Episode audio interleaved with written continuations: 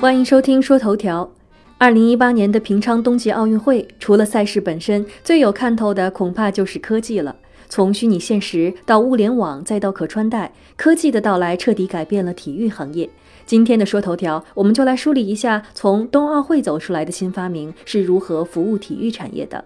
首先是拉夫劳伦的逆天羽绒服。据气象专家说，今年的比赛可能是自一九九四年挪威冬奥会以来最冷的一届。而拉夫劳伦适时推出了专为美国滑雪队设计的自动加热夹克，这个夹克里配备了电池，是一种由碳和银制成的电子导热金属油墨印刷条，就像裹着一个时尚的电热毯。运动员按下超薄锂离子电池组上的按钮，激活保暖夹克就可以了。而且这个夹克有三档温度，可以通过手机调节，电池续航能力也超强，长达十一个小时。可惜的是，这款羽绒服要等到今年秋天以后才可能正式开放给民众销售。除此之外，美国雪橇和速滑队运动员也配备了科技保暖衣。要知道，雪橇这项运动需要运动员在零下的户外以每小时九十多英里的速度从跑道上冲下来，再遇上个什么大风大雪的话，这种寒冷非常人能够想象。于是，今年美国雪橇运动员都穿上了一种新的外套。外套中有一层羊毛衬里，内部是陶瓷材料和绝热材料。这款衣服由创业公司安德阿尔默公司发明制造。他们的纺织工程师兼材料创新高级主管马克密库斯基说：“这款衣服最大的亮点还不仅仅是外部发热，当你穿上以后，只要贴近皮肤，它就会吸收并保持你的体温。越穿越暖和的外套，谁不想要呢？”美国的运动冬装注重保暖，而来自荷兰的短道速滑队则更看重训练。他们今年都穿上了三星的智能套装。这款智能套装会实时向他们教练的三星手机上发送准确的身体和位置数据。此外，三星还配备了一款应用程序，可以分析运动员在训练时的姿势，并提出技术上哪些细微的变化可以改善他们的表现。然后，教练可以用手机通过触觉震动的方式，把指令发送给运动员的腕带。除了训练数据，对于运动员来说，早饭吃了什么，晚上睡了多久，也是非常重要的数据指标。一款叫做 Polar 的设备制造了精密的可穿戴显示器，在今年的冬季奥运会上，很多运动员都在使用它。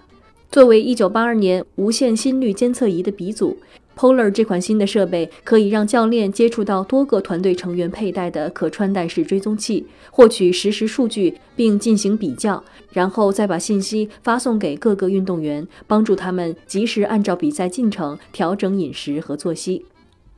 通常，奥运会选手只能在赛前几个月到达场地，熟悉场地状况，但今年美国滑雪队却小小作弊了一次，因为他们很早就已经对平昌的赛道了如指掌。而他们的这款作弊神器就是 VR 头盔。这家位于加州的 VR 公司叫 Stray VR，他们可以让滑雪队在 VR 中熟悉场地路线。运动员的 VR 头盔还可以让教练分析他们的头部动作，教练甚至可以引入一些额外的挑战，比如恶劣的天气条件等等，这样运动员就能适应突发状况。截至目前，这家创业公司已经为专业运动队、大学运动队，甚至像沃尔玛、Visa 等巨头公司开发了相关的 VR 培训项目。未来，世界杯和更多冬夏奥运会都将成为他们努力的市场方向。科技除了帮助运动员在赛场上表现得更好之外，也在努力确保他们的安全。不少摩托车爱好者都知道 Denise 这个品牌。作为意大利顶级极限运动防护装备，他们为冬奥会选手特制了一种背心。这种背心有七个传感器，可以及时检测出极限运动员陷入失去控制或即将坠毁的危险，并迅速使背心膨胀以减缓伤害。这个概念类似我们家用车里的气囊，而这种背心今年已经不是初次亮相了。二零一四年，奥地利速降滑雪冠军马蒂亚梅尔曾经穿过这种衣服。当时他因为意外旋转着在空中高速坠落，庆幸的是只是脊椎骨折，而没有这件衣服，后果则会更加难以设想。除了背心的防护，最重要的还有头部。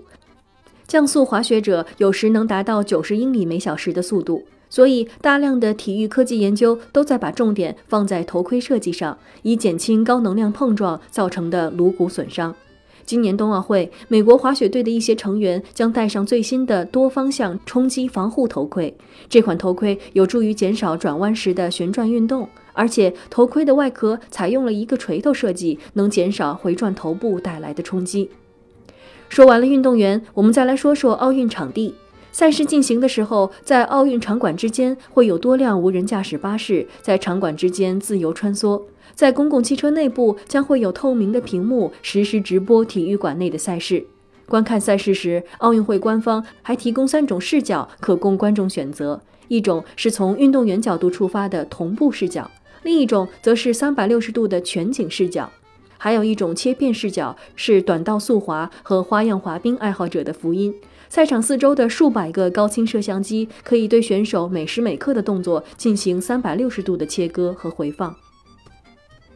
不过，无论是无人驾驶巴士还是现场直播，都离不开对快速宽带的需求。尽管韩国已经拥有世界最快的宽带，但这次韩国电信公司 KT 还是通过与英特尔的合作，首次开创了 5G 通信网络技术。要知道，这比 LTE 快上二十多倍，手机可以在一毫秒内加载一个网页。同时，英特尔的真视图和多视图相机将在平昌三十多个体育项目中捕捉长达五十个小时的实时三百六十度 VR 镜头，并直播包括开幕式和闭幕式、高山滑雪、滑雪板和花样滑冰等多项活动和运动。而这也将会是迄今为止最大规模的虚拟现实赛事直播。